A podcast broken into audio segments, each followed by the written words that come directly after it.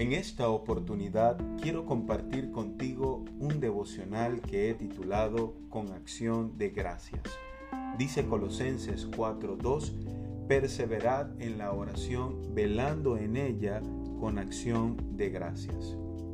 Qué bueno que la Biblia nos habla acerca de la oración. Muchas veces escucho a la gente hablar de oración solo cuando se encuentran en apuros. Pero, ¿has practicado la gratitud? El mensaje de hoy nos enseña a velar en oración con acción de gracias. Hay un refrán que dice, más que pedirte Dios, tengo que darte las gracias. Esto es cierto, sin embargo, la oración debe ser integral. Debemos presentarnos a Dios tal cual somos, con nuestras necesidades.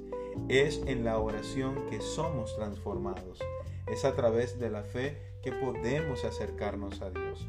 Hablar con Dios es saber que Él nos escucha porque Cristo nos permite ese acceso.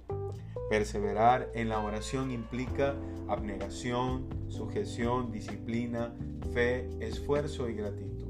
Hoy quiero invitarte a orar de la manera en la que a Dios le agrada, pero por sobre todas las cosas con gratitud. Recuerda, Dios se complace en bendecirnos, así que ora en todo tiempo y cuando no tengas ganas de hacerlo, ora.